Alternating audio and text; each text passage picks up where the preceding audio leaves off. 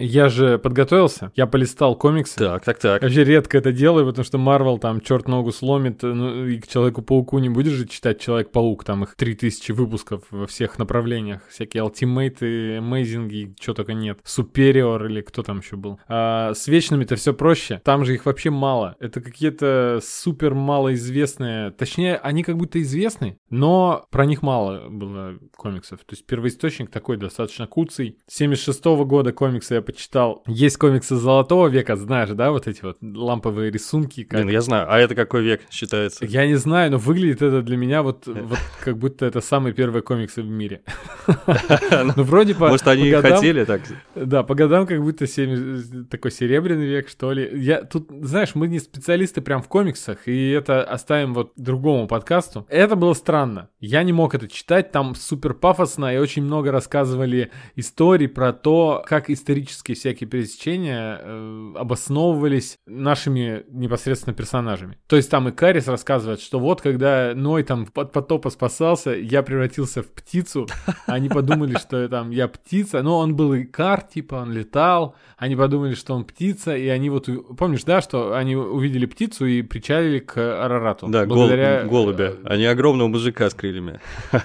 Вот Кирби, этому автору, ему нравилось именно исторические пересечения, он обосновывал, откуда вообще взялась э, жизнь на Земле, и то есть вечные комиксы, вот этот самый старый комикс, он по сути сразу же с первых страниц раскрывает происхождение жизни. Нам объясняют, что вот когда-то прилетели, значит, высшие какие-то инопланетяне и решили поэкспериментировать, создали расу, начали смотреть за ними. Она получилась стрёмная, уродливая и... И назвали ее люди. Ладно, это шутка. Для тех, кто не знает, там получилось три расы. Девианты, люди и как раз-таки вечные. Интересный еще момент, что он хотел изначально эти комиксы назвать боги. О, вот как. просто так. На самом деле это все как раз бьется с человеческой мифологией и религией, но ему, видимо, не разрешили, поэтому получились вечные. Но там еще такой прикол, мне очень понравилось, что девианты — это, в общем, просто действительно уродливая раса. Вот он сделал как бы людей, э, таких, попытку, какую-то расу, и они получились все стрёмные, и они все просто с разными уродливыми харями. Такие смешные. Они, ну, серьезно там воспринимают понимать невозможно совершенно. Уже более поздних, вечных, это который Нил Гейман, помнишь, я тебе книгу показывал? Да, написал. Угу. Да, и Джон Рамита младший. Там круто нарисованы девианты. Что нельзя сказать о людях, которые там нарисованы, ты их тоже видел. А вот э, те девианты, которые в 76 году и в следующем там перезапуске, который был в 80 каком-то году, они выглядят прям реально смешно. Нарисуй смешного уродца, чтобы дети посмеялись. Такой супер скилл у меня есть, смешное уродство. Ты еще сказал, что Икарис похож на Химена. я посмотрел первый. Я, если честно, я не буду никого обманывать наших слушателей. Я вообще не знал про Вечных до того, как узнал, что фильм собираются снимать. Я не знал, что, так, что такие комиксы существуют. Я посмотрел первые страницы. Это выше моих сил, я не смог читать. Но действительно, там на Химена похоже очень сильно. Ну, вообще не знаю. А я так скажу. У него происходит э, эволюция от самых старых комиксов до современных эволюция от главного героя мультфильма «Летучий корабль» до Химена. Ой, ну ладно, неплохо. Ой, все, поедем. Да, да, нужно уже к выпуску приходить. Погнали.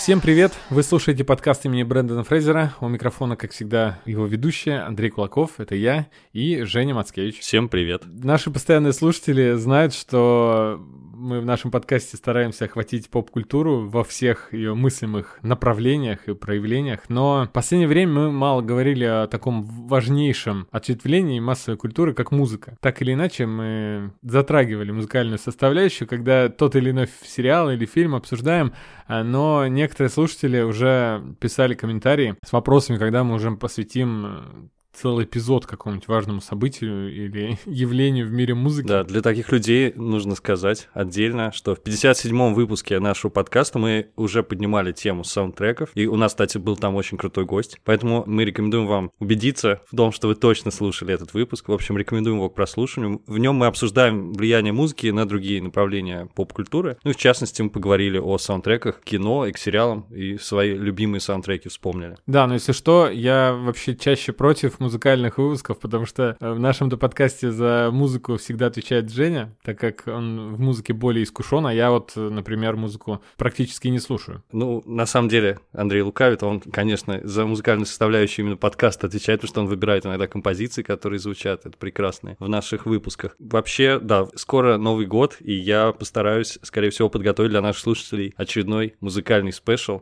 так что ждите. Это будет еще и для меня подарок, не только для слушателей.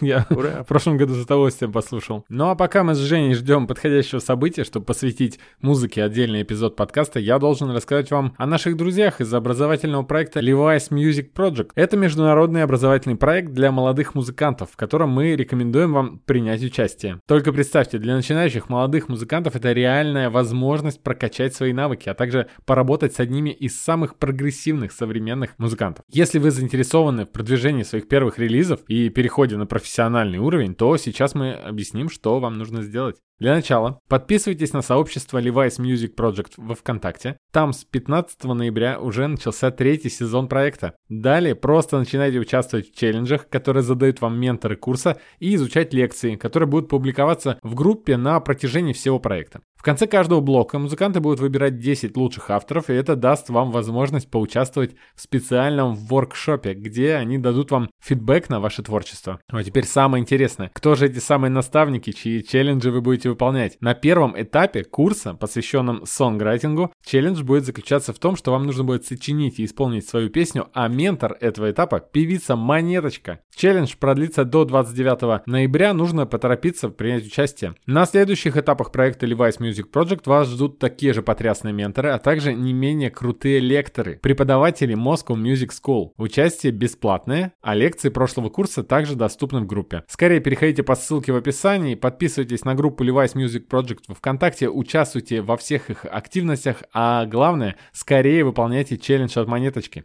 Желаем успехов! Все, Андрей, пожалуйста, прошу, флаг вам в руки, сударь. А, ожидания, которые были от фильма вечные. У кого-то они были запредельные, потому что снимает э, вроде как режиссер, который э, получил Оскар за лучший фильм в этом году, а у кого-то были какие-то вообще никакие, потому что какой-то неизвестный режиссер снимает, и которого никто не знает, который два авторских фильма каких-то там снял, непонятных на... На каком языке-то они были у, у них, Хлои Джао, первые фильмы? Я не знаю, они оба в индейских резервациях, но фильм я еще пока что не видел. Я не знаю даже. Супер попсовое такое направление, комикс-муви, и, соответственно, большинство аудитории вообще не, даже не прочухало, кто снимает и какого образца этот режиссер приглашен. Я до этого не могу вспомнить. Более-менее такого со вкусом прям человека приглашали Райта, по-моему, на Человека-муравья. Ну, это чем это закончилось, все помнят. Как ты остальных прям обделил. В том числе и Гана, и Тайку Вайтити. Я именно про людей такого высокого... Кто из авторского, кто из авторского кино пришел? Да. Очень интересный выпуск, посвященный Вечным, выпустил Антон Долин на своем канале Радио Долин. Там Роднянский рассказывает две вещи. Во-первых, он рассказывает о том, как приглашают в большое студийное кино авторов из независимого кино. А это очень интересно, и про Нолан рассказывает, вообще уникальный абсолютно режиссер. И все хотят быть как Нолан, в том числе и Хлои Джао. И он как раз рассказал историю. Он говорит, что это апокриф, не факт, что это происходило в реальности, но я почитал в Википедии, вроде бы так и было. Как вообще Хлоя Джао попала в Марвел? У меня была первая мысль, что, конечно же, Файги просто ее схантил, потому что он хантил всех эм, интересных режиссеров для своих проектов. Я так подумал, что он присматривался к независимому кино, кто побеждал на фестивалях, и, значит, их заманивал. Но оказалось, что все не так. Я не знаю, знал ты или нет, но Хлоя Джао сама обратилась в Marvel Studios, потому что она фанатка вообще, просто невероятная кинематографической вселенной. Это она хотела работать со студией, собственно говоря. И она какую-то очень крутую презентацию им принесла. Ты, ты веришь в это, да? Она на тот момент она сняла только два э, авторских фильма тех самых. Да, они были очень... Они нашумели. Это, возможно, были одни из лучших фильмов э, независимого кино в те года, но она еще не сняла Nomadland, она еще не сняла «Страну кочевников». Это... Ну да, надо для слушателей просто сказать, у нас «Вечные» вышли сейчас, потому что сами знаете, что творится в мире, и выйти фильм должен был давно-давно, и то есть ее э, поставили на пост режиссера этого фильма задолго еще до вообще первых анонсов. До начала съемок даже, да? Да, до начала съемок «Земли кочевников». То есть никто тогда, она тогда не была тем э, режиссером, кем является сейчас. Обладательницей э, самой главной, самой престижной премии в кинематографе за лучший фильм. Ну, тем не менее, я почему, вот ты спросил, верит, верится ли мне в это? Э, для меня странно, не, не может кто угодно просто прийти в Дисней к Файге и сказать, я хочу, давайте, я буду снимать. То есть, возможно... Она не совсем никто, потому что она на тот момент сняла фильм «Райдер. Наездник», который многими критиками признавался как лучший независимый фильм того года. То есть это уже о чем-то говорит. Ну, я просто представ... пытаюсь представить себе человека настолько полного творческих амбиций, который открывает дверь в Марвел, заходит и говорит, а я бы снял фильм. Ну, просто да, кто бы это ни был, над ним в первую очередь, наверное, посмеялись бы. И ты думаешь, решения мгновенно принимаются, что ли? Ну, вот Роднянский очень интересно рассказал, как это происходило. Она заявила свою кандидатуру. Кевин Файги на тот момент еще фильмов не видел. Он посмотрел эти два фильма и после этого сказал, да, это классно. Угу. Это то, что нам нужно. И потом она принесла какую-то сумасшедшую презентацию, которая всех очень впечатлила, потому что обычно э, режиссеры так сильно не подходят. Э, так серьезно не подходит к этому моменту. В презентацию включала огромное количество визуала. Она именно показывала, как она собирается передавать свои идеи при помощи визуального языка. Но мы это видели прекрасно в «Стране кочевников». И фильм действительно визуальный, кстати говоря, очень отличается от других марвельских фильмов. В общем, Файге это все очень понравилось. Она была в шорт-листе. И потом э, у нее, видимо, уже какие-то назревали другие проекты, появлялись другие предложения. Они сказали, все-все-все, нам нужна она обязательно. В общем, они этот момент форсировали на самом деле. И таким образом подписали ее на этот фильм еще до «Страны кочевников». Так получилось, что, в общем, один фильм обогнал другой, и вот, пожалуйста, уже оскаровский лауреат снимает фильм для Марвел. Отлично. Э, и у тебя были такие ожидания, я помню, мы с тобой обсуждали первые отзывы критиков, кто-то писал, что что-то там э, Хлоя Джао не особо на, на натуре наснимала, и вообще как-то не очень. и и что ты думаешь после просмотра по поводу вот этих ее красот? Во-первых, действительно, не очень много наснимал, но, но этот фильм отличается от других фильмов Marvel, поскольку тут много натурных съемок. Одним из источников вдохновения для нее служил изначально Терренс Малик и его фильмы. Кстати говоря, тут посмотрел на Википедии, что она хотела в этом фильме, какой сплав получился из разных источников вдохновения. Это очень интересно, чуть попозже, может быть, об этом поговорим. Потому что это многое читается, на самом деле. Я многое сам читал, потом смотрю, а, ну вот этим она и вдохновлялась.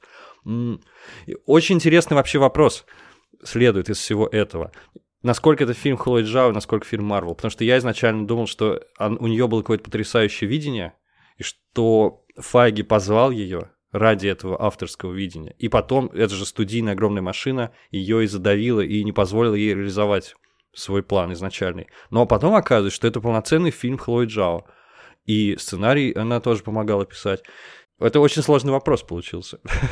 Поэтому однозначного ответа у меня нет, поскольку я не знаю всех нюансов взаимоотношений между постановщиком и студией. Но если мне не сказали, что фильм сняла Хлоя Джао, я никогда в жизни бы не догадался. То есть тут не было того, чего я ожидал в полной мере – как в стране кочевников вот этого воздуха, вот этих планов, хотя они присутствуют в определенном количестве. Но, опять же, может быть, э, наши ожидания, наши проблемы. То, что ты сейчас сказал, звучит так же, как э, Нолан бы, мы посмотрели там «Бэтмен. Э, начало» или «Темный рыцарь» и сказали бы, что-то там, ничего про фокусников Ха. нет. Не совсем так, потому что я же самое главное не сказал. Я же не сказал, как я отношусь к фильму. Я считаю, что фильм получился. И я тут, как я понимаю, в жестком меньшинстве оказываюсь. Я знаю, что тебе тоже фильм понравился, но ты все грехи его запом... заметил. И у меня такая же примерно история. Поэтому и нас... вот если не воспринимать это как фильм Марвел, то тогда все работает, на мой взгляд. То есть я считаю, что главная проблема, что это фильм Марвел. Ну, не фильм Хлои Джао, можно так сказать. Mm-hmm. Потому что он вообще он очень важный, потому что да, он запускает четвертую фазу киновселенной Марвел. Там другие герои и другая эстетика. Ну, это мы заметили, что он снят не похоже на предыдущие картины. На мой взгляд, это больше фильм DC, чем, чем Marvel слышал. Тоже слышал такое, просочилось уже. Говорили, что это больше снайдеровский, снайдеровская лига, чем Джоса Уидона. Да, может быть. А я вот не, совсем так считаю. Ну, он не, он не мрачный, но, он, но он, если мне скажут, что это DC, вырезаем на монтаже все моменты упоминания вселенной Марвел, угу. и мне говорят, что это DC, я верю, что это DC, потому что это вполне. Угу. Это уже это не так мрачно, как у Снайдера, это уже это довольно ярко, как Шазам, и при этом все темы, которые поднимаются, и тональность, и вот этот пафос, это очень по DC-шному. Я бы сказал, что больше на Уидоновскую работу похоже, но не на Лигу Справедливости Уидона, вот это ужасно. Почему? Я же фанат Джоса Уидона, как он идеально умеет представить команду, как он пред... э, идеально может раскрыть в одном небольшом фильме э, десяток персонажей. Так было с Мстителями. Тогда его вообще на руках носили, потому что говорили, ну невозможно так. Ты же знаешь, что большинство людей э, Марвеловскую киновселенную начали смотреть со Мстителей. Не смотрели сольники перед этим. Это мы с тобой, да, такие следили, знали про каждого уже там все по сольному фильму. Люди смотрели Мстителей. Это был первый фильм Марвел в их жизни, и они все понимали про каждого, потому что Джос Уидон сделал э, что-то невероятное. Как у него набил руку он до этого на светлячке новички и так далее. Здесь это тоже высочайший уровень. Здесь еще больше героев. Сколько их вообще прибыло на Землю? 10 штук, по-моему. Да, и сколько еще есть там второстепенных. И они все раскрыты безупречно. Не, как командный фильм, по-моему, офигенно, да, каждого раскрыли. Да, да. Супер. Причем я, я видел, люди жаловались, что вот такая долгая экспозиция, про каждого рассказывают. Мне это была, наверное, самая интересная для меня часть фильма. Мне очень было интересно смотреть за этим. Я еще за... подумал, анализируя после просмотра. Кстати, интересный момент, что все шероховатости, они после у меня просмотра проявились, а в процессе мне вообще все нравилось. Вот все логические несостыковки, они появляются именно от того, что фильм должен быть вписан во вселенную Марвел. Ну, например, почему и, соответственно, поэтому приходится, да, закрывать эти логические несостыковки. Почему они не сражались против Таноса? Они же сказали... Я видел э, шутку какую-то да Файги не разрешил нам там типа такого команду ну, собирать. Нет, ну да, да, да, конечно, они сказали. Да, конечно, они... ну, про... это какие-то такие вот вещи слегка натянутые кому-то может показаться. На самом деле не играют большой роли. И если их вырезать, то фильм не страдает сильно. Но про DC, э, что говорить, немного роднит с DC то, что это неполноценный герой в том плане, не герой Золотого века, да? Это опять деконструкция супергеройского дискурса, как было принято говорить в нулевых потому что они сомневаются в своем предназначении, в своей цели. Герои или злодеи, они сами не знают про себя даже. Это чистой воды DC, потому что марвельских персонажей такого практически нет, такой рефлексии, да ведь? Поэтому, наверное, вот такая вот меланхолический такой взгляд на мир и противоречивые персонажи, это больше характерно для DC. Я вот с этой точки зрения сказал, что mm-hmm, это фильм DC mm-hmm, еще. Я понял. Герои или злодеи? Э, вот у меня тут один большой грех вырисовался. После просмотра, ты правильно говоришь, э, у меня всегда вот, например, так, если фильм мне недостаточно понравился, у меня бывает, что после просмотра в течение пары дней я начинаю постепенно осознавать, насколько это было круто. Также и минусы, они тоже проявляются постепенно, ты что-то вспоминаешь. Нас же завораживает визуальный ряд. Мы смотрим на картинку, это кино, это такой киноязык, ты, тебя могут отвлечь легко только что сказали какой-то косяк, который не сходится, у тебя в голове не укладывается в, в канву всей вселенной, и тут уже Икарис начинает лупить лазером из глаз, ты все, ты забыл про все минусы, ты такой, о, круто. Чутка отвлек. Да. да, или после косяка любого сценарного показывайте нам Анджелину Джоли, и все, мы сразу же забыли, э, глаза заблестели у нас, как будто у нас тоже приступ этой инопланетной болезни, которая у нее была вот эти девианты, они, э, по сути, осознали, преисполнились, как идущие к реке, и осознали, что они такие же, как и вечные. Тоже дети божьи. Что они тоже э, и жертвы, и что они невольно злодеи, и что и те, и другие одинаковые. Угу. И после этого мы, значит, забываем про эту мысль, когда Кро... Я вообще не забывал. Слили просто девианта главного абсолютно напрасно. Я, еще, знаешь, какой момент я понял, почувствовал? Э, чувство обиды некое из-за слитости вот этого всего. Угу. Когда он внезапно присоединяется к, к Икарису. Просто не сфига. Вообще не объясняют. Он говорит, почему ему помог? Он, по-моему, даже не удостоил ответа ее нормального. По-моему, он, он боролся за то же, за что боролись вечные, уже прозревшие. Да. Он должен был быть с ними заодно. Это было странно. Это большой потенциал был у этого персонажа. Он даже обрек уже какие-то человеческие черты. Я про внешность. И тут, конечно, как-то бесславно он закончился. Вот тут я согласен. Ну, в общем, этот персонаж, я так скажу, что из комиксов, он появляется тоже чуть ли не на первых страницах комиксов, когда еще вот тех самых ванильных комиксах 76 -го года, где на первых страницах Икарис там рассказывает свою историю, и тут же нападают девианты. Один из, из этих, э, из этой кучки уродливых человечков, один из них вот и есть вот этот Кро. Э, непосредственно в трейлере я помню, что на официальном канале э, я смотрел с э, субтитрами, с э, английскими, и там э, были странные субтитры, когда по ролям пишут, когда пишут «кто» говорит на экране сейчас. Угу. И там было написано его имя. Я подумал, что все-таки он будет важное какое-то значение иметь. Э, получается, здесь ему имя не нужно было. Это была какая-то собачка, которая стала вдруг ходить на задних лапках, и ее сразу же разрубили на части, и все. Потенциал, конечно же, да, был, но... В общем, мне, э, мне это больше всего не понравилось. Помнишь, я тебе сказал, что у меня есть какие-то там огрехи, от которых я не могу избавиться, несмотря на то, что фильм мне очень зашел, получил я от него удовольствие. Да, он очень интересный. Мы вот с другом смотрели, и реально просто это очень интересная история, и действительно как будто она очень долго длится. Несмотря на то, что там тысячи лет по фильму, и сам фильм, не, не, так скажем, не короткий, два с половиной часа идет. Мгм. Было, он очень насыщен событиями. И Можно скажу, за что мне он понравился? Потому что это неожиданно для меня самого было. Мне кажется, это один из самых интересных фильмов Марвел с точки зрения проблематики и с точки зрения моральной дилеммы, которая стоит перед персонажами. Я думаю, что ну, такого еще прежде не было.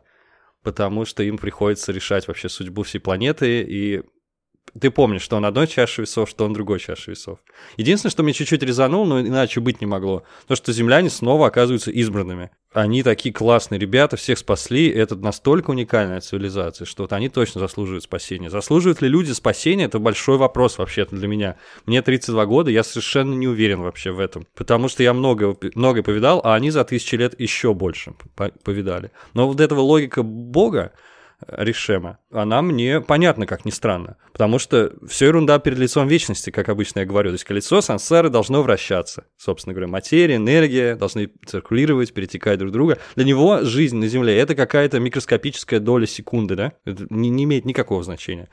И при этом мне, кстати, понятна логика Икариуса этого. Потому что Икарис, ну, он такой, он солдат, служит своему хозяину. Ну, не проникся он людьми за эти тысячи лет. Такое же бывает, да, они все прониклись, а он нет, он там делами каким-то занимался, в общем. Ну, и я еще подумал, что было Соломоново решение, которое всех удовлетворило бы. Нужно было подождать просто немножко, пока земляне сами себя не уничтожат. Вот и все. Потому что мы уже близки к этому, к экологическому кризису, и, скорее всего, долго не протянем. Но по меркам вечных ждать осталось совсем чуть-чуть. И вот они могли бы как-нибудь ненадолго усыпить пробуждение этого целестил, и все. А дальше земляне самоликвидировались могли, бы. а Он же уже даже его начал... э, Ну, то есть, помнишь, там вулкан перестал извергаться, потому что... Мгм. Как же звали? Ты про друига, наверное. Друик, да. Это мой друик. Да. В общем, да, еще чуть-чуть, и люди сами исчезнут, и никакой проблемы нет. Но фильм не может быть настолько злым, настолько циничным, как я. Поэтому тут все по-другому сложилось. Раз мы про Целестила заговорили, сразу забегаю в конец. Гигантская голова и вот эти пальцы, торчащие из-под воды. Э, Ты не почувствовал вайбы Евангелиона или Тихоокеанского рубежа? Потому что вот я просто... Ну, больше Евы, конечно. Просто это очень было похоже на аниме, и Хлоя Джао таки подтвердила, в Википедии написано, что она действительно там вдохновлялась и Final Fantasy, и О. всяким аниме, и, и так далее. И ма- она очень мангу любит. Она китаянка, но любит мангу. Почему бы и нет? Все любят мангу. Короче говоря, и теперь я правильно понимаю, что огромная башка торчит из океана, ее из космоса видно, да? Теперь Землю будут называть планета с башкой. Ну или там, не знаю, планета с полувылуплившимся чуваком.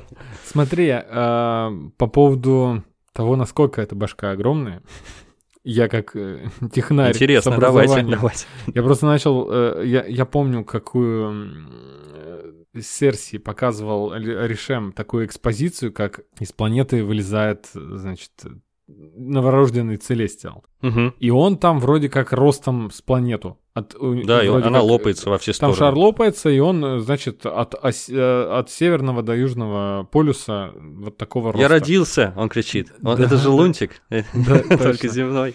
И здесь почему-то в середине Индийского океана э, вылезает голова, которую... Это какой-то ме- маленький, это лилипут был? Или что это вообще? Ну, в общем, тебе не показалось, что они стояли на фоне этих пальцев, и они были Показалось, просто как, как скалы? Я первым и- делом сейчас загу- загуглил, когда начал говорить, и пишет, что в целом целестиалы в среднем более 600 метров у них высота. Не очень-то и много. То в фильме больше явно они были. В общем, наверное, не будем опираться тут на комиксовский канон. Ну да, к тому же мы знаем, как э, разные целестиалы выглядят. Эго — это вообще непонятная субстанция была, которая... Планета э, целая.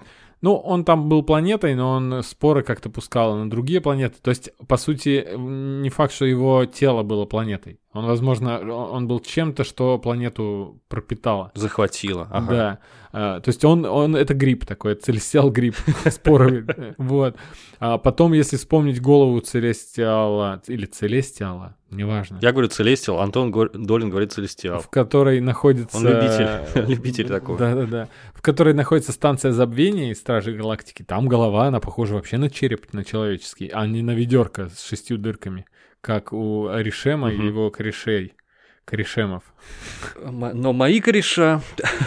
А еще он сказал, что я заселяю вроде как множество планет, но э, и целестиалы вылупляются только из материнских планет. Э, ну, это можно подумать, что на во Вселенной прям очень-очень-очень много миров обитаемых, но только некоторые планетки он выбирает для этого. То есть, по сути, это такая норма, это как будто уже превращается в естественный отбор. В общем, меня все это бесит, знаешь почему? Потому что если я буду смотреть теперь на супер глобальный конфликт из фильма «Мстители», 4, например, угу. мне все равно это будет казаться как, каким-то мелким в масштабах вселенной, в масштабах да, того, в этом и суть. Там... Это мне и понравилось как раз. Наконец-то вышли на вселенский масштаб. Это круто. Мы показали Бога. Ну, одного из, но все равно бога, Аришем. Тоже, да, ты весь фильм переделывал под Алишера. Я весь фильм думал о том, почему интервью Дудю э, длится столько же по времени, как этот фильм. Мы про Моргенштерна, да. Интересный вопрос. Про культурную ценность э, этого интервью и этого фильма. Да. Про Ришема чуть-чуть скажу, потому что, мне кажется, это один из первых в поп-культуре. Это бог рукожоп потому что он создал девиантов, которые эволюционировали, мог дел- сделать нормально сразу. Э, они обрели сознание, тоже проблема. И для этого ему пришлось создать вечных, как ты помнишь, и он запрограммировал их, это цитата, он их сам спаял и запрограммировал, и дал им полную свободу при этом, красава. Но не смог даже прописать какие-то корневые директивы, ну, типа как у Азимова, ну, что хотя бы они не могли убить Целестиал, да, или причинить, э, что Вечный не может причинить там вред Целестиалу своим да, действием да, или бездействием. Да, да. Он хотя бы это мог прописать, раз что он их программировал. Я не понимаю, если честно, в чем заключалась программа. В общем, довольно это любопытный момент. Мы сто раз с тобой говорили, что марвельские герои — это же боги, да, что вот есть пантеон, у них там свои способности и так далее. Угу. Это просто они заменили нам языческих богов в современном мире. А тут, получается, круг замкнулся, и герои стали реально богами. О, ге... Ну, ты понял героями стали реальные боги. А, и эти боги, они очень странные, на мой взгляд. Они и не роботы вроде как, и, и не боги по-моему, это просто люди. То есть люди своими заморочками, своими проблемами, своими комплексами получились. И они по уровню развития, причем как люди из нашего времени, с 20-21 века. То есть там нету какого-то невероятного уровня постижения реальности у них. Они, очевидно, отличались от древних людей, да? Но они от нас не отличаются вообще. Да, то есть э, ты можешь 5000 лет жить на планете, но когда выходит Инстаграм, ты залипаешь постоянно в телефоне. Но я подумал, может быть, э, можно как-то чуть не сказал обрусеть, обземлеть. Ну, можно. Э, да. Да, Хлоя Джао именно так и объяснила. Она сказала, что они так долго жили с людьми, тысячи лет, что вообще пропитались насквозь, и все их слабости сильные и слабые стороны э, теперь стали их чертами характера. Ну, наверное. Тогда нужно было показать какую-то эволюцию. Сначала они вроде никакие, да, а потом они становятся прям как люди, очеловеченные. Ну, и нормально. Меня, кстати, это вполне убеждает. Нормальная да, теория. плюс у них столько времени не было каких-то технологий, то есть они айпадами не пользовались, потому что они жили по канонам своего времени. То есть они... Да, помнишь, он паровой двигатель изобрел, так радовался. Да, да, да. И, и тут, когда люди сами изобретают что-то такое, и ты невольно начинаешь пользоваться их технологиями. Ну, в общем-то, да, все нормально. По поводу рукожопости Решема. Прочитал пост такой смешной, э, не связанный с вечными. Ты его наверняка читал некоторые доказательства того, что мы живем в компьютерной симуляции. Частицы иногда ведут себя как волны. Обработчик квантовой физики взяли с другого проекта, поэтому взаимодействие на макро- и микроуровне происходит по разным законам. Фотону забыли прописать массу покоя, и он не может остановиться. Все электроны в мире — это ссылки на один и тот же электрон. При движении с большими скоростями начинает лагать таймер. Чтобы галактики правильно вращались, их на 80% заполнили невидимым инертным веществом. Чтобы Вселенная не схлопнулась из-за гравитации, пространство расширяет само себя. В будущем это может привести к проблемам, но пока работает. Предыдущие два пункта были временными костылями, но дожили до релиза. Я думаю, Он делает э, дерьмовую расу, а потом, чтобы эту расу истребить, он не может как-то щелкнуть пальцами, да? К тому же камни растащили, походу, бесконечно. Камней-то не было еще, как я прям, когда он все это делал, делал. Возможно, да. Там даже, и... по вначале сказали, что это еще был до камней, ребят. Он там программировал роботов этих. И он создает личных. другую расу, то есть он создает еще одну, пишет про, э, код, еще один, чтобы пофиксить предыдущий код. Вместо того, чтобы править первый код. Да, нет, на костыли похоже очень, да. Это, это, это очень по-дурацки. А, по поводу камней, э, я просто вспоминаю, когда коллекционер рассказывал стражам про природу сферы и остальных камушков. Там показывали целестиала, которые, значит, этой сферой пользуются. Как, э, объясни мне, когда они их создали, зачем и что? Не знаю, ничего не помню. У меня все перемешалось, сразу говорю. Я, все, я, я слагаю себя обязанности эксперта общем, по кинематографической вселенной. вновь э, возвращаемся к тому моменту, что в разрезе вселенной фильм не очень хорошо идет. И, Он не и, очень вписывается, как будто бы. Но как самостоятельный отдельный фильм просто великолепно. Да, давай поговорим про самое интересное, то, с чего ты хотел начать вообще, про отсылки к DC. Так. Ну давай, у тебя заготовлен спич, я знаю на эту тему. Давай. Да, я э, как-то в одном из выпусков говорил, что мне кажется, глядя на киновселенную DC, ну, будем считать, что она существует, и киновселенную Marvel полноценную, кажется, что Marvel, они такие яркие и позитивные, что они должны быть эм, существовать в мире DC. То есть как будто Marvel — это комиксы в мире DC. DC реальный мир, Marvel выдуманный. Э, и нам фильм «Вечный» доказывает, что это абсолютно наоборот, потому что, судя по всему, Файги слушает наш подкаст, услышал меня и решил первым. Просто действительно, кто первый э, использует этих героев, тот и, тот и будет прав. Тот и настоящий. Да, и они заявили нам официально, что вселенная DC существует э, в мире. Марвел только как выдуманные комиксы. Ну, как попкультурные герои они существуют. Да. То есть, как герой комиксов. То есть, ну, если мы можем момент. предположить, сейчас, секунду, э, что в киновселенной Марвел постепенно, так как там не первый год уже, не первое десятилетие существуют разные герои, постепенно их э, по мотивам их жизни пишут комиксы, как и про Логана есть комикс в фильме Логан, где он смотрит и говорит брехня такого Все не, не так было. Да, да. Э, можем предположить, что по мотивам реальных существующих героев там рисуют комиксы, но DC угу там рисуют полностью выдуманные. То есть какое-то издательство взяло на себя смелость э, составить конкуренцию издательству, которое на, на, про реальных героев пишет, которых, очевидно, больше любят. Написал как про каких-то Бэтменов, Суперменов и так далее. И они стали популярными, дети про них говорят. Мы об этом узнали из этого фильма. Да, на самом деле это микроскопическая вроде бы такая ремарка, но вообще меняет все. Если чем дольше об этом думаешь, тем страннее становится. И ведь фильмы там тоже идут, я полагаю, про, про Супермена. И... Причем там мрачная вселенная, как я понимаю, э, снайдеровская. В жизни же не хватает мрачности, решили, решили видимо, авторы.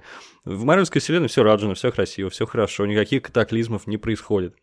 Да, довольно смешно. Давай скажем, какие моменты это было. Во-первых, про Супермена упомянули и напрямую назвали Кларком, да? И Кариса. Да, да. Ребенок сказал, что вы Супермен, лазер из глаз и так далее. И про Бэтмена, да, была ремарка еще. То есть, как минимум, оба эти существуют. А, и возвращаемся уже к тому, о чем мы с тобой в дайджесте говорили в одном из, что Хлои Джао вдохновлялась образом Супермена из снайдеровских фильмов. Это, по сути, действительно, это переосмысленный образ Супермена, такого космического бойскаута, но он демонстрирует нам, что бывает, когда ты рос не на ферме в Смолвиле, да, а просто прибыл из другого мира, уже с какими-то этими программными своими настройками нулевыми. Вот он не такой оказался душевный парень как Кларк Кент. В общем, мне показалось, что это очень интересно на самом деле. Классно они придумали, действительно, как будто бы переиграли DC немножечко на этом поле. Про героев Поговорим. Прежде чем мы приступим уже к персонажам, о которых много есть что сказать, персонажи, актеры, да, все, что мы любим. Тут еще столько красивых актеров. Блин, все красивые. Даже те, кто некрасивые, вообще в жизни, они тут красивые. Все красивые, да. с ума сойти. Э, пока не забыл. В ряде стран запретили этот фильм из-за того, что там была сцена постельная сцена между двумя героями. И это действительно что-то новое в фильмах Марвел, которые были настолько ванильные, что там прокопченных поцелуев-то даже почти не было. Ну, Кэп там с э, Шерон, да, вроде а, поцеловались. И я даже не помню особо. Но намеки, может, на то, что у Тони Старка ночевали там постоянно девушки. Но, тем не менее, тут такая постельная Все сцена, максимально целомудренно. что как было. будто бы... Нет, тут мне кажется, что... А, ты целомудренно раньше была, да, ты говоришь? Ну и раньше был, да и эта сцена, если честно говоря, тоже не, не, не взрывает мозг. По-моему, в этой сцене... Ну, она не... Нет, я просто в сравнении с тем, что раньше было, она взрывает мозг. Детям она... Ну они, а, да, тут, короче, показали ближе к жизни. Обнаженные герои э, совершают движения там кое-какие, очень похожие на поступательные. Ладно, а, плюс потом, ой, так смешно передо мной Только же вам- поступательный. Супермен, у него нет возвратных, у него только поступательный. Он просто идет на пролом. Пока не... Ладно. Да, прости, я инженер, так, ну, на тройке учился. И передо мной же детишки сидели в кинотеатре, буквально очень маленькие, прям 7 лет и 6, наверное. Вопросы задавали про все, про каждый вообще, про вот этот, а почему у него из глаз, а почему он летит, а почему он не летит, а кто это? Просто каждый, а еще это был ребенок маленький, ты шепотом еще не научился разговаривать вообще. Весь зал слушал его, смеялся. И доходит до сцены поцелуя двух мужчин. А про постельную не было Я вопроса, даже да? наклонился к этим детям, просто чтобы... Так, какой сейчас вопрос будет? Вопроса не было. Наклонился, уже готовый дать ответ. Да, да, да, да. Сейчас я отвечу им. В общем, ну, я, кстати, я был зол. Ты, э, вот можете послушать наш выпуск про правила поведения в кинотеатрах. Вы знаете, как, как я зол всегда на людей, которые протаскивают на 18 плюс фильмы детей маленьких и вообще сами плохо себя ведут. Я был недоволен этими двумя родителями, которые притащили детей. 18 плюс он только потому, что там гей, да, есть? Я правильно 18 плюс понимаю? у нас в России. Почему объяснить трудно? Скорее всего, только потому что гей, но, знаете, могли бы вырезать эту сцену. Э, Вообще-то, там сцена прощания Просто идёт, чмок, и и все. они... Нет, они могли сказать, ну все, пока, и все. И эта сцена, во-первых, она для фильма ничего не давала, и могли вырезать... Все пока. А у нас могли перевести все пока, бро, мой сосед. Вот с тебе которым пример. мы просто живем. Вот тебе пример. Э, У нас недавно был «Не время умирать», и там Джеймс Бонд э, и Мани Пенни приходят домой к Q. А Он их не рад... Ну, не то, что он не рад их увидеть, он вообще не знал, что Бонд жив. Он там говорит, о, вы живы? Э, Да, я тоже рад тебя видеть. Они заходят и говорят, ты ждешь кого-то, а у него там свечи, вино. И он говорит, да, я вообще-то вы не вовремя, я впервые решился на свидание дома. Мгм. И Бонд открывает это вино, они с Мани Пенни начинают его пить. Короче, такая забавная сцена. В оригинале Кью говорит, он должен прийти с минуты на минуту. Я решил свидание сделать дома, он должен прийти. Там отчетливо Кью говорит, что он гей. И Бонд с Мани Пенни вообще там глазом, ухом не ведут, потому что ну, видимо, они знают это, но это ни в одном фильме не проговаривалось. Просто я начал думать, что, может быть, пересмотреть, может быть, у нас локализаторы давным-давно скрывали от нас это.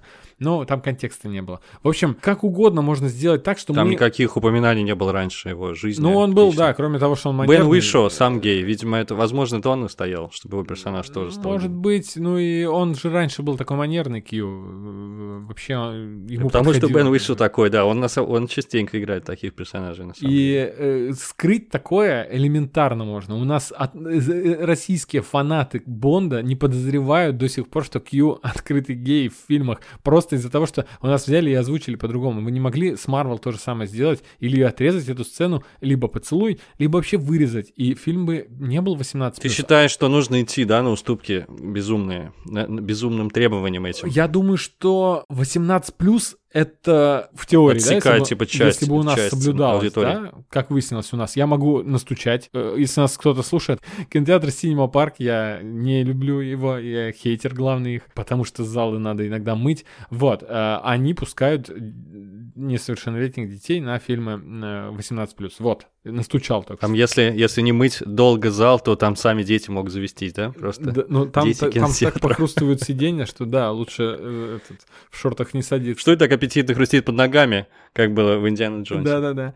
Так вот, э, и как ты правильно сказал, отсекается огромное количество аудитории, если кто-то соблюдает правила. Ну, блин, ну рейтинг возрастной это неправильно, особенно для фильма Марвел.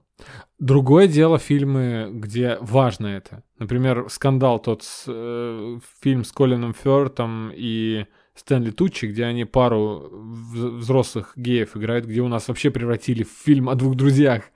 Это плохо. Там это важно, там про это сюжет. Здесь нет. В общем-то, все, что я хотел, все, что у меня нагорело по поводу локализации и по поводу проката. Я вообще удивлен, что пропустили это, так что даже, наверное, рад, что можно в необрезанную версию посмотреть, не почиканную. Да. Да. да. Давай тогда перейдем к хорошему, потому что актерский состав этого фильма, безусловно, достоинство картины. Как я уже сказал, все красивые, очень инклюзивно все. Кто твой любимый вечный? Кто мой любимый? И как у всех, я думаю, мне понравился Кинго. Я не знаю, любимый ли он мой вечный, но мы сейчас к нему придем. Просто хотел сказать, что шутку видел классную не вечный, а разнообразный и многонациональный. Но на самом деле у меня никаких претензий нет к этому diversity. Еди- единственное, в одном моменте чуть-чуть перегнули палку, когда даже у белого цисгендерного персонажа, э, чтобы ему такое придумать интересненько, я про Друига, и они сделали, что он не любит тактильность, он такой не тактильный чувак, что это его особенность тоже. Ну, окей. Ну, слушай, нормально. Это, это был микроскопический момент, который мне показался чуть натужным, но чуть в целом натянут, я да, очень согласен. за. Да, но, но очень прикольно. за. Д- Просто для многих натянутым будет э, даже то, что взяли и сделали глухонемого персонажа. А можно было и не делать, как бы это же не играет для сюжета роль В какой-то. целом круто, если бы я был человеком, который не любит тактильность, и тут какой-то супергерой репрезентует меня, да, на большом экране, показывает, что о, это нормально, и пожалуйста. И вот тому живу, же- и все у меня здорово. И к тому же он Я бы хороший, рад как был. бы раскрывается потом, растет. Он, он же, он же пять тысяч лет не вырос над собой, и после этой ситуации он вырос как персонаж. Круто. Да. Э, Давай тогда вернемся к Кингу. Я сначала не понимал, зачем вообще Кумейла Наджани взяли. Кто не знает, это персонаж э, сериала... Ой, он сыграл персонажа Силиконовой долины. Господи, как его звали-то? Динеша. Это комик, комедийный актер. Я не понимал, за- зачем ему пришлось так сильно качаться, зачем вообще его позвали в супергеройский фильм, пока не посмотрел фильм. Таким образом, он стал одним из самых забавных персонажей, и без него вообще фильм не такой классный, как получился в итоге. Ну и его дворецкий тоже. Ты представляешь, они взяли, э, ну это называется комик релив, да, когда персонаж э, специально, чтобы комедийный отвод от э, центральной. Отдушина, да. Да, да, да. И у него есть свой еще, своя отдушина. То есть это уже в квадрате комик релив у нас получается. Это дворецкий его тоже уморительный. Причем на, на нем-то уж конкретно каждую фразу написали шуточную. Он там полностью для юмора. Он там даже во время битвы он кричит, ты заснял? И он говорит, да, великолепно получилось. Да-да, супер. Это просто э, юмор. Слушай, меня немножечко кринжило при просмотре первых там вот этих его шуточек, когда... Именно из-за когда- Кинго, да? Да, да, Типа да. он из Но- тональности выбивался фильма. но как будто бы он даже выбивался немного из персонажа своего этими шутками. Как будто уж слишком утрированный вот такой... Он тут пытается быть актером, и династия целая. А потом как-то... Это привы- прикольно вообще в целом. да. Потому что там еще жанр мокьюментари как бы ввели, то что его дворецкий снимает документалку о жизни вечных. Это, в общем, все очень М. прикольно мне показалось. Вот она, Хлоя Джаута, вот она где кр- кроется, оказывается. Да. Она хотела бы, наверное, весь фильм так снять, чтобы фильм являлся документальной съемкой мокюментарной, которую снял дворецкий Кинго. Но ей, наверное, не Мы разрешили. об этом с тобой, кажется, обсуждали, когда еще только-только там когда-то давно-давно узнали, что она будет снимать, и мы посмотрели «Землю кочевников». Почему я говорю очень давно? Это было год В назад. прошлом году, мне В кажется. да. декабре, да, мы посмотрели э, пиратскую версию «Земли кочевников». Скорее всего.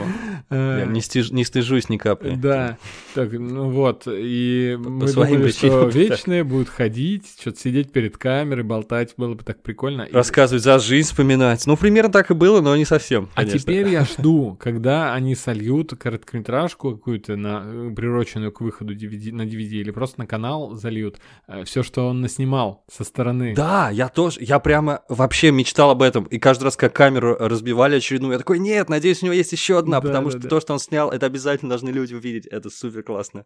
И один вопрос по поводу Кинго. Конечно, он смешной, комик-релив и все такое, но куда он слился в конце? Ты помнишь? Он довольно так ассертивненько поступил, он сказал, э, понимаете, короче, Карис мой друг, ну и с вами драться неохота, пока. И его нет просто вообще в финальном акте, вообще его нет. И только в самом-самом конце он появляется вновь и вроде как э, удочеряет спрайт. Ты заметил, да, что он исчез? Да, эм, я не хотел вот такие моменты Помнишь, трогать вообще. Они все подлетели, Блин. они просто все подлетели в конце. и Я думаю, что он куда-то слился, поехал по своим делам, и вдруг сидит он дома у себя и подлетает.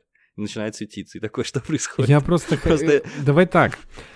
Короче, когда у тебя фильм, э, где три героя главных, вспомни какой-нибудь фильм, где три героя, не знаю. эм, «Охотники за привидениями». Там четвертый был, да? не Чёрт. считая собаки. Так, И э, когда э, там двое в кадре, и третьего нет, и у тебя всегда вопрос, что он делает. И таким, так или иначе тебе показывают, где он он находится. снимает. Он говорит, Когда у я тебя пойду, ребят? 10, ты там двое бы слились, ты бы не заметил. Я, я потом... Не, я заметил. я это я даже понял объяснил только себе, потом, почему это произошло. анализировать уже начал. Как и, и как и почему. Смотри, мы сразу с другом заметили, сразу же объяснили, потому что он ассертивный чувак, он поступил как лучше для него. Он им сразу сказал, что я не хочу, и ушел. Это прям круто. Я, как человек, который старается тоже в жизни ассертивно поступать, рад, что такой персонаж репрезентует меня на большом экране. Это тоже diversity. Не, реально, реально, он просто слился. Вот так вот бывает в жизни. Он не захотел драться. Он сказал, что я не буду драться ни с вами, ни с вами. Все, пока. И просто забавная деталь. Мне показалось, что именно там в, в один момент он был вовлечен в эту всю историю энергетическую, вне зависимости от собственного желания, когда они все подсоединились да, друг к другу. Мгм. Мне показалось это смешным. Вообще, в целом, тут много неоднозначных героев, чего мы раньше, может быть, видели у Марвел, но мало. Потому что и Спрайт, и Друик, они вообще очень спорные чуваки. И спорные решения принимают. В общем, как люди. Да? Все плохое им свойственно, как мы уже поняли. А про Икариса я сказал, что я, он вообще как будто бы злодей большую часть. Ой, не большую часть фильма, но ты понял. Важную Так часть фильм фильма. должен был называться «Чело вечные». Человек. О, гениально, просто гениально. Так что мы их вроде всех приняли, все их ошибки, они как бы их искупили. И не говоря уже о том, что сами по себе они были орудиями слепыми, да, которые вовсе не хорошие. Давай не состыковку тогда в этом отношении тебе скажу. Ну, опять же, которая будет... э, Кто-то поймет, только если прям анализировать досконально. Вот спрайт, которая 5000 лет э, живет в теле девочки, но почему-то не стала пяти- ты- пятитысячелетней тетей в э, теле мудрой женщины в теле девочки. Мгм. Она до сих пор ребенком и остается, который... Ты считаешь? А я ее воспринимал как тетку в теле ребенка. Ей- Правда. Как будто бы она такая, хочу, хочу быть взрослой, хочу то, что вам, э, то, что у вас есть, а у меня нет, хочу там в клубах, значит, цеплять пацанов. Это видимо. понятно как раз. В общем, Мы это там- уже видели в фильме «Интервью с вампиром». Мгм. Там Кирстен Данст, маленькая девочка, играла какую-то женщину, которая много сотен лет, но так ее укусили в детстве, то ее тело так и не выросло. Тема вообще не новая, но, наверное, Кирстен Данст более убедительно сыграла, я не знаю. Короче, ведет. Мне показалось, что она здесь как девчонка. Это очень интересно. Э, Странный момент. Это очень интересная линия. Она, смотри, ради любви она пошла вроде как на это дело. Она готова была стереть всю землю с лица земли, лишь бы быть с Икарисом, но в конце ей даруют, она становится как Пиноккио, она э, превращается в настоящую девочку, и ей даровано что? Жизнь среди землян. Это на самом деле очень серьезная тема. Я сейчас не готов обсуждать, но в целом такая неоднозначность, она меня привлекает, потому что действительно все, все не так просто, как казалось. Еще мне очень понравилось всякие аналогии с Питером Пеном и с Феей Динь а потом оказалось, что, собственно, Спрайт в оригинале это мальчик в комиксах, Мгм. и тут намеренно Пол, тут нескольких персонажей Пол изменили, включая Спрайт. И когда его сравнивали с Питером Пеном в комиксах, ее здесь сравнивают с Феей Динь В общем, все очень красиво получается. Тут не только на мифах и легендах завязано все, но и на сказках. Вот здесь огромный сплав, короче, культурный. И Хлоя Джао правильно говорил, она хотела э, сделать какое-то универсальное искусство, соединить Запад и Восток, и она надеялась, что вообще все-все-все-все сольется в одно. Там разные ее телесериалы, которые она в детстве смотрела, разного рода книги по антропологии, включая Харари, э, краткую историю человечества, я имею в виду, фильмы Терренса Маллинка, ну, ну, тут это заметно было, собственно, да, на пейзажах и так далее.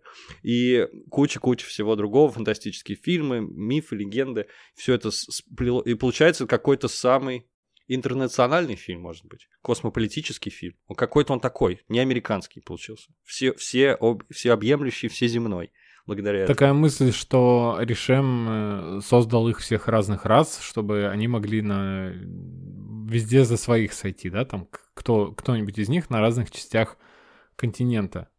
В так- такая логика была. Кстати, вечные, они все человекоподобные. Помнишь, там показали большое количество этих болванок, этих роботов еще недоделанных Да. до конца. И они все как люди выглядели, но при этом мы знаем точно, что на, на разных планетах живут, может быть, и гуманоиды во вселенной Марвел, но не как люди они выглядят, не всегда. Тоже, кстати, интересный момент. Мгм. Меняют ли внешность вечно в зависимости от того, на какую планету они Это а, косяк просто был. высаживаются. Ну, ну это так. Всегда да. можем как-нибудь э, объяснить. Все, все стремится к человеческой форме, как в Стартреке. Угу. Про Икарис хотел сказать, что красиво, опять же, опираясь на мифы и легенды, он красиво становится Икаром в конце. Я думаю, все это заметили, читали. Когда он летит на солнце, действительно, я считаю, я люблю такие. Mm-hmm. Может быть, это дешевый ход, но мне очень понравился такой человек. И мне понравилось, как использовали миф и легенды, что Фина это Афина, Гильгамеш просто Гильгамеш, да, вавилонский герой. И да, они стали менять. Как миф и легенды, а, они пронизывают все повествование. Я просто большой поклонник и мифов, легенд, и сказок, мне это все очень понравилось. Конечно, а титры финальные. Наши первые супергерои, это там, мифы древних Безусловно. и так далее. А да, тут... да, да. Они были, оказывается, супергероями. Да, это, вот, это просто офигенно на самом деле. То, о чем я всегда говорил. То, что теперь героями стали просто боги. То есть, пусть языческие. Пока что только скандинавская мифология у нас э, в, в киновселенной Марвел подтвердилась, что все их боги это на самом деле просто выходцы со, со Сгарда, которые в Мидгард гоняли угу. потусоваться раньше. А тут вот мы выясняем, что и греческая мифология и так далее. Если подумать, знаешь, рано или поздно всех героев Марвел перенесут на экран каким-то образом. Возможно, мы с тобой живы еще будем, когда будет полный перезапуск, и будет ультимейт какой-то на экране, и где всех новых актеров наберут на Мстители, и мы будем как старички ругаться, что Тони Старк не подходит. Я, я уже есть, готов ругаться. Есть Раньше один... было лучше. Да, да, да. А, и э, рано или поздно герои греческих мифов, которые тоже есть в Марвел, как и в DC, знаешь, все эти Геркулес там, и Зевс и так далее, и в Марвел тоже они все есть. И рано или поздно они должны будут появляться. Тогда немножко не сходится. Значит, если если в Древней Греции, Древнем Риме и так далее действительно существовали супергерои, которых тогда считали богами древние люди, то как они уживали, уживались с вечными? И не вечные ли это вообще? То есть тут еще можно... Да, если была Афина, а где остальные боги, спрашивается, да? да? Либо она просто где Аполлон, тусовалась где Гермес? Да, с Аполлоном и Гермесом и говорила им просто, что она тоже супергерой, но какой-то другой природы. А какой тогда природы остальные супергерои? У нас вообще в киновселенной Марвел очень все странно, у нас а же пока нет знает. мутантов, и способности у всех э, из-за камней. Мы с тобой, помнишь, обсуждали? Что вообще почти все из-за камней mm-hmm. получились. Что, короче, что Капитан Марвел с помощью Тессеракта что-то там э, изобрели, что Ванду и Пьетро с помощью то, того же камня э, и так далее. Там скипет ну, да, да, и да. все эти способности, они так или иначе приходили от камней. А тут будет как будто бы еще и вечные. Они же Помнишь наш с собой спор о бегущем по лезвию? Что я говорил, что это не роботы, угу. ты говорил, что это роботы, но в итоге мы говорили об одном и том же. Я говорю, что это биороботы. Но в разрезе они абсолютно точная копия людей. Вечные — это не роботы. Некоторым могли, могло показаться в фильме, что это прям роботы. Нет, просто это такой высочайший э, высочайшего мастерства собранные, сотканные роботы, что они полностью повторяют человека. И с, с единственным отличием, с единственным... Это искусственные да, существа. Человек. Да. По сути, репликанты — это вечные, которые только плохо прописали долголетие. Репликанты же тоже лучше, чем люди. Они совершенные. Но они очень мало живут, потому что их жизнь ограничена, а тут их жизнь не ограничена. Так что классное сравнение, согласен с этим. При этом, при том, что мы таких высоких материй говорим, я хотел чуть-чуть другую область перевести. Не показалось ли тебе, помнишь, когда там самый умный из вечных э, говорит, а мы соберемся все в один, как он там назвал? Уни-ум. Да, да. Я подумал, сейчас скажет в огромного Вольтрона или в Мегазорда, в Мегазорда из Power Rangers. Ну, вообще, короче, вайп могучих рейнджеров. Вот был чуть-чуть все-таки, да? Или, или только мне так показалось? Просто как-то Да нет, было. ты чё, у меня, э, у меня Катя в кинотеатре сидела, она вообще весь фильм мочила приколы, потому что серьезно не отнеслась к драме, происходящей на экране. Хотя всю инклюзивность как бы выкупила. Вообще там она поаплодировала создателям, а, сценаристам. Но э, по поводу Go Go Power Rangers напевала она в, в эти, когда замес начинался. И самое смешное, э, мы как бы Вообще, Катя у меня сгорела от того, что она накануне прочитала новость, что в ряде стран фильм из-за постельной сцены как бы э, от, э, отменили. Потом она посмотрела постельную сцену и сказала, что из-за этого... Потом она, значит... Разговоров-то было. Да, разговоров-то было. Потом про, значит, мужской поцелуй. А потом, когда Икарис летит на солнце, она такая... Так, а из-за пропаганды суицида вы не хотели этот фильм отменить? Так, кстати, хороший, хороший point. Эм, давай подытоживать чуть-чуть. Почему ты сейчас принято считать, что это самая большая неудача Марвел вообще? С времен второго Тора поговаривают? Ну, ладно. Второй Тор, на мой взгляд, хуже значительно. И что не работает все и так далее, что за разговорами интереснее следить, чем за экшеном. А, а тут я соглашусь, потому что мне очень интересно было следить за разговорами, как раскрывали взаимоотношения этих персонажей, как они по-человечески открывались. Мне это было очень интересно. Я не знаю, как тебе, уверен, что, что тоже. А, и, собственно, я в этом и вижу проблему, дихотомия, да, такая проблема фильма, что он э, и не авторский фильм, и не блокбастер, и он балансирует между этими двумя состояниями, но, как оказывается, это задумка Хлои Джао, потому что она хотела, чтобы размах фильма был больше, чем у «Мстителей. Финал», это ее слова, и при этом, что в нем была интимность. Так что она хотела сочетать несочетаемое внутри своего фильма, ну, уже, конечно, зрителю судить, насколько у нее это получилось. Мне же больше была близка именно вот эта история, когда они ходят по домам к вечным. Это самая моя любимая часть, где Гильгамеш готовит. Чувак, которого я не запомню, как зовут, он рассказывает про мебель из Икеи. Это мне больше всего понравилось в фильме и запомнилось самое главное, больше всего. Все вот эти разговорные сцены собственно. Ну и их рассуждения о морали, где они чу- делятся чувствами. В общем, вот это для меня большое, большое достоинство этого фильма было. Хочется, чтобы, знаешь, произошло что? Э, чтобы спустя какое-то время, после некоторого развития киновселенной, фильм как бы реабилитировал немножко себя в глазах зрителей. Потому что по мне так очевидно, что он просто... Смотри, глупость какая. Фильм, который говорит очень много о том, э, о вопросе того, когда ты не такой, как все. И весь фильм осуждается зрителями и критиками за то, что он не такой, как все остальные да, фильмы Марвел. Я, ну, я хотел сказать, но ты меня опередил, да, абсолютно согласен. Видимо, самых преданных поклонников Марвел и их фирменного стиля он немножечко разочаровал. Но мне же, наоборот, это понравилось, потому что это глоток свежего воздуха. Мне правда было интересно. В общем, я считаю, хейт незаслуженный абсолютно. Возможно, фильму не повезло со временем выхода каким-то образом. Не хочу его с другими фильмами сравнивать, но он лучше многих, скажем так, лучше многих фильмов Марвел. Еще, кстати, про инклюзивность я вспомнил, что там есть белая цисгендерная женщина, Фина, очень красивая, Анджелина Джоли, но у нее психическое заболевание. Там, в общем, у каждого есть какой-нибудь изъян или особенность, скажем так. Э, относительно Фина я просто хотел добавить, когда ты сказал, что Спрайт не обременена как будто бы этим опытом многих тысяч лет, прожитых на Земле. Я согласен. А, и вообще вот эту тему не до конца раскрыли, но и так хронометраж гигантский. Ну, видимо, тут уже некуда было. Не раскрыли тему дол- долгожительства, да, про... да? Вот это, они же каждый Дункан Маклауд, каждый оброс э, знакомствами. Просто а, Як э, говорит, что я была там, я была сям, я знакомилась с людьми, но она не рассказала о том, было, были ли у нее друзья, была ли у нее любовь, как она теряла людей и так далее. Об этом ничего нам не рассказывают, как в сериале «Горец». И мне, кстати, что касается Фины, вспомнился... Невероятно. Я, я, я хотел про горца рассказать, но совсем в другом контексте. Это странно. Сейчас расскажу. Давай. Сейчас я говорю просто про Фину, что я в этом контексте этого фильма вспомнил фильм «Человек Земли», где главный герой жил 100 э, тысяч лет, если не ошибаюсь. И он обычный человек, такой, как мы с вами.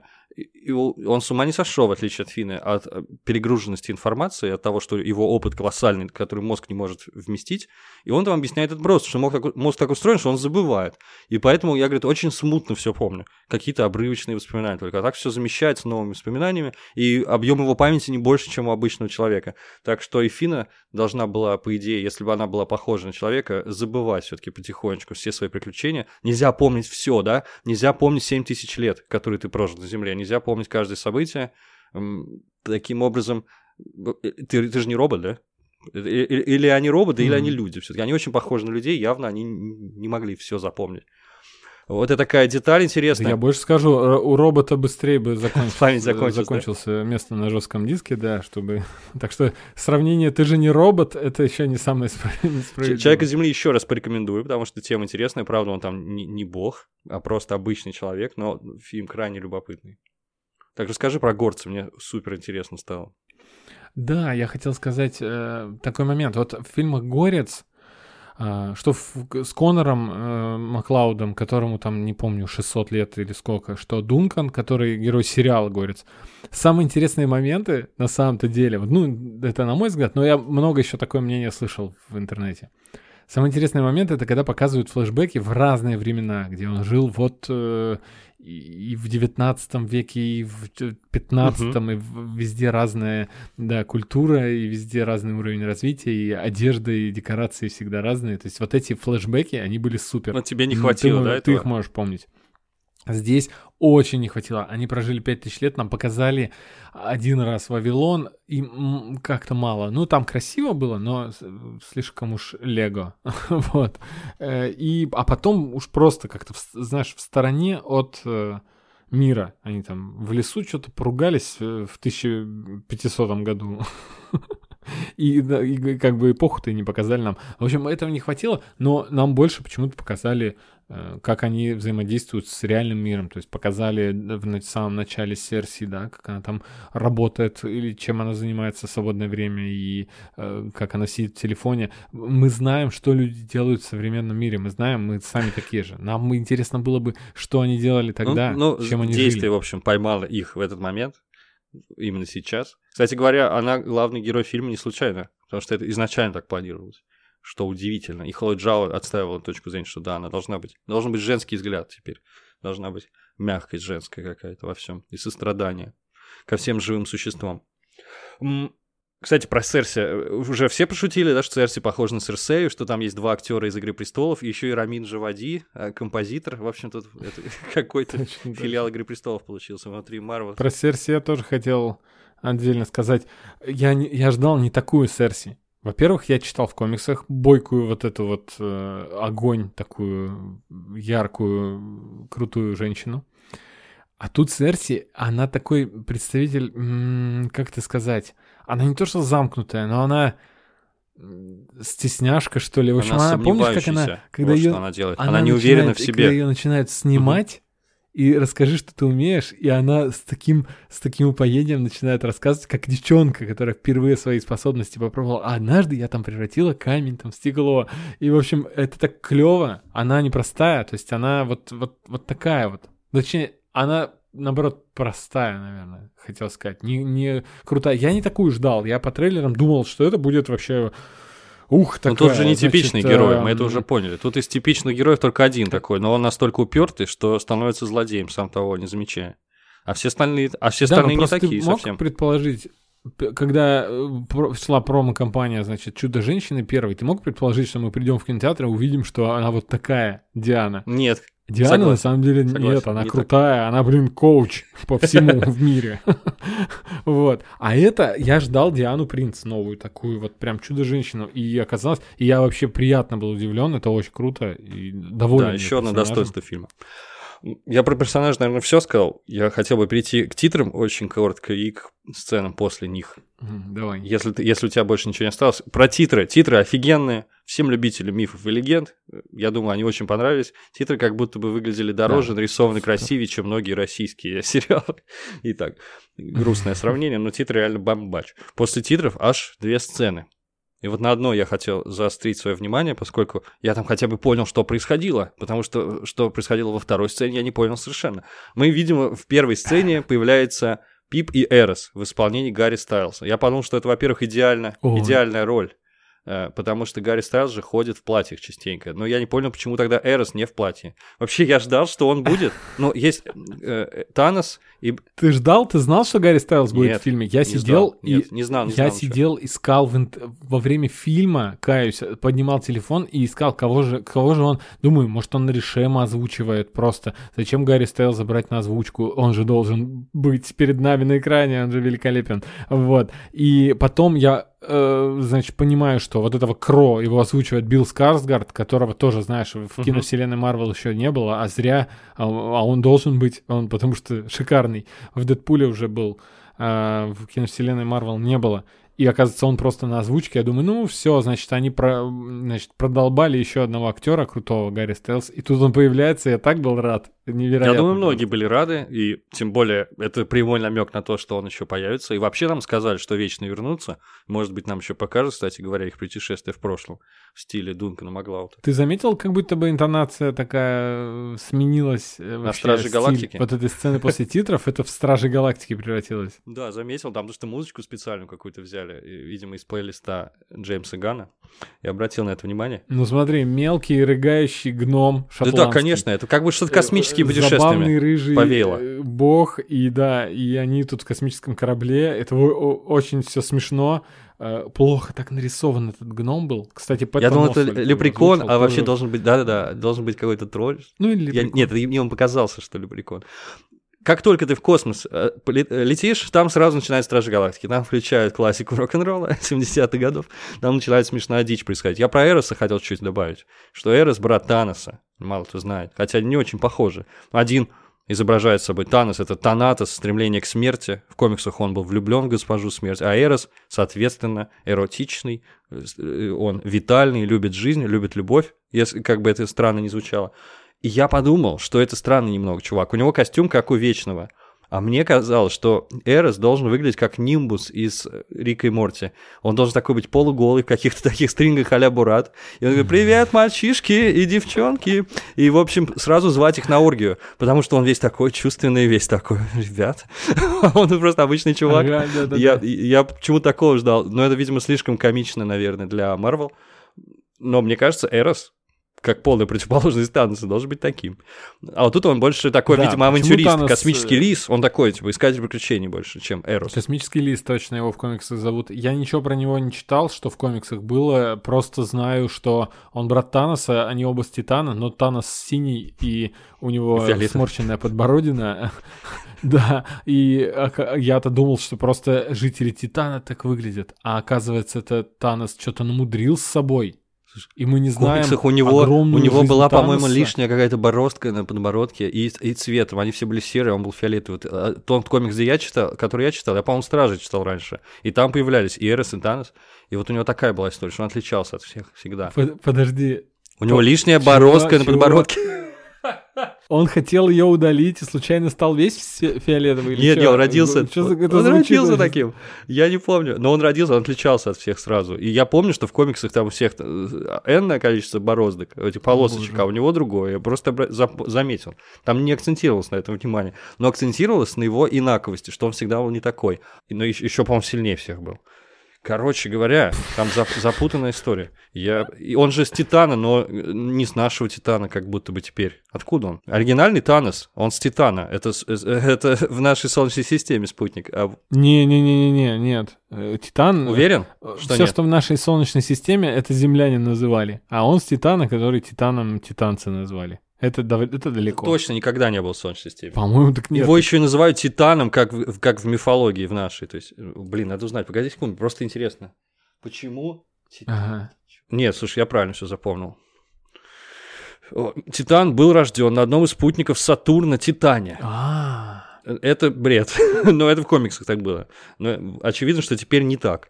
А что касается, почему его называют безумный Титан и Титан, потому что сценарист, который придумал Танос, он его придумал с Титана, когда за- занимался психологией в колледже. Тут же Эрос возник. Это Марвел впитывает в себя вообще всю культуру, и видишь, даже еще и мифы.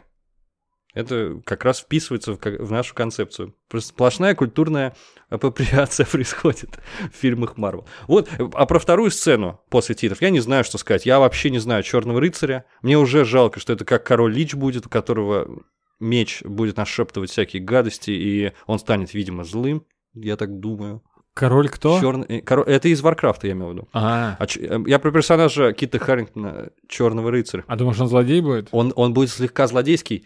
Я думаю, что сейчас, судя по пересъемкам фильмов, вообще мрачность не конек Марвел.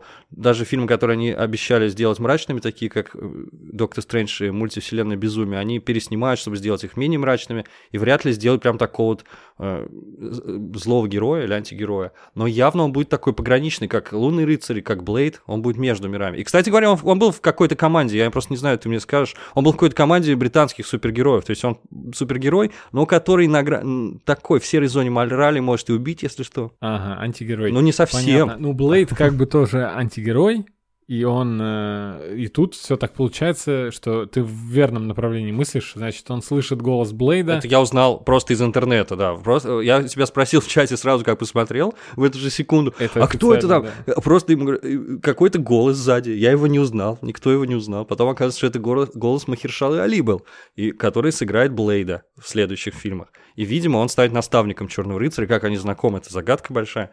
Но, тем не менее, все Мгм. переплетено, как в песне Так подожди, Оксимирона. вот надо еще немножечко про рыцаря этого. А, в Фине кто-то говорит спрайт или кто-то. Это у тебя эбонитовый меч, а она говорит, нет, это эскалибур. Эбонитовый меч И- это тот самый а меч, эбонитовый меч- показывают в конце, правильно? Ну, да, да, да, но просто они как бы э, уже дали отсылочку на это, что они как будто бы знают про эбонитовый меч, значит, они должны Точно. знать. Он не кто он успел ей такой. рассказать просто, а так бы она поняла. Ему бы дол- даже долго объяснять не пришлось бы, видимо. Вечный в теме. Но он такой, он... Ой, короче, это такая, такой намек вот специально, чтобы мы с тобой сейчас тратили 5 минут слушателей, времени наших слушателей, чтобы э, ничего в итоге им не сказать. Ну да, но Извините. Ну, в общем, Бл- Бл- Блейд, возможно, станет его наставником. Не зря же они это сделали, в конце концов. А, и еще у меня есть надежда, что все-таки он не будет злодеем, а будет таким мрачным героем, потому что его персонаж был участником э, организации Ми-13. Я не помню, кто там еще был, наверняка какой-нибудь капитан Британии, еще куча народу. Поэтому Кита Харрингтон мы тоже еще увидим. Сам Кит Харрингтон, он, он же тоже благородных кровей, ты знаешь, да? Очень интересная история. Он из благородного аристократического рода. Долгие годы звезду э, сериала «Игра престолов» Кита Харрингтон раздражал популярность Гая Фокса, одного из участников «Порохового заговора», да? чье лицо стало символом бунта со времен фильма «Ви, значит, Вендетта». В общем, когда имя Роберта Кейтсби, молодого пылкого аристократа, настоящего организатора, идейного вдохновителя «Порохового заговора», вот его, его знают все в Британии, а вот все запомнили э, именно Гай Фокс. А, И актеру это не нравилось, потому что он является прямым потомком лидера заговорщиков как раз вот этого э, Роберта Кейтсби. Его полное имя Кристофер Кейтсби Харрингтон. Э, Это часть нашей семейной истории, говорит он. И я всегда гордился этим родством. И потом э, справедливость была восстановлена, потому что в мини-сериале BBC «Порох» он, Роберт Кейтсби, главный герой, да, и его играет Кит Харрингтон. Он играет своего предка, а Гай Фокс — это просто один из второплановых персонажей. Ха, отлично. По-моему, это офигеть крутая история. Вот, ну все. Наверное, все. Я вечных, наверное, пересмотрел бы. Вот, на, вот настолько. Я абсолютно точно, абсолютно точно, я тоже. Послушать, как они там, кто с каким акцентом говорит в оригинале, потому что, к сожалению, на дубляже был, мне половина не понравилась, как Ну, дублировано. почему? Ну, в целом Отлично неплохо. дублировали персонажа, ты понял, да? Лорен Ридлов. Извините. Она очень красивая. Она, красивее, чем э, в жизни. Лорен Ридлов играет Макари. Это кра- в красном костюме, который быстро бегает. Я совсем забыл. Мы уже хотели закончить, я тебе так хотел сказать. Она такая обаятельная. Да, да, я же говорю, она э, безумно. Очень И, так- и мы не могли понять, сколько ей лет. Я, если честно, не знаю, сколько актрисе лет. Да, да, да, да, да, да. Женщина не- неопределенного Я возраста. думал, ей между 20 и 50. Это очень странно. Она вроде моложавая, такая девчонка с косичками, но какие-то морщины мимические. Я не мог понять вообще, пока не загуглил. И это был, конечно, шок. Это шок. Таки оказалось, что есть 43. Я думал, в два раза меньше. Воу. А сколько Дрюйку? Моему Дрюйку, ему всего 29 лет. Он мол- молодой ирландский парнишка. А. Кстати говоря, он говорит с Они ирландским там, э, акцентом. они там такие милые а- просто, как котики. Да. А Икарис говорит с шотландским акцентом. Вот так. Я не знаю, Ричард Мэдден, по всей видимости, оттуда. Для него ему не привыкать. В общем, они еще с акцентами говорят, поэтому там все максимально разные. Там ни одного нет. Типа, «Эй, Джонни, передай мне бургер». Ни одного такого нет. Представляете?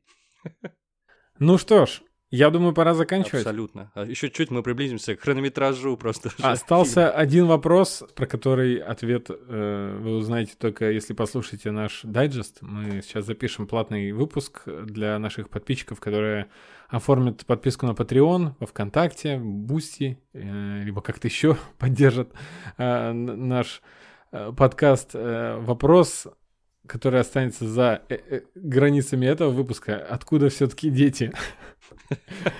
Все, пока. Всем пока.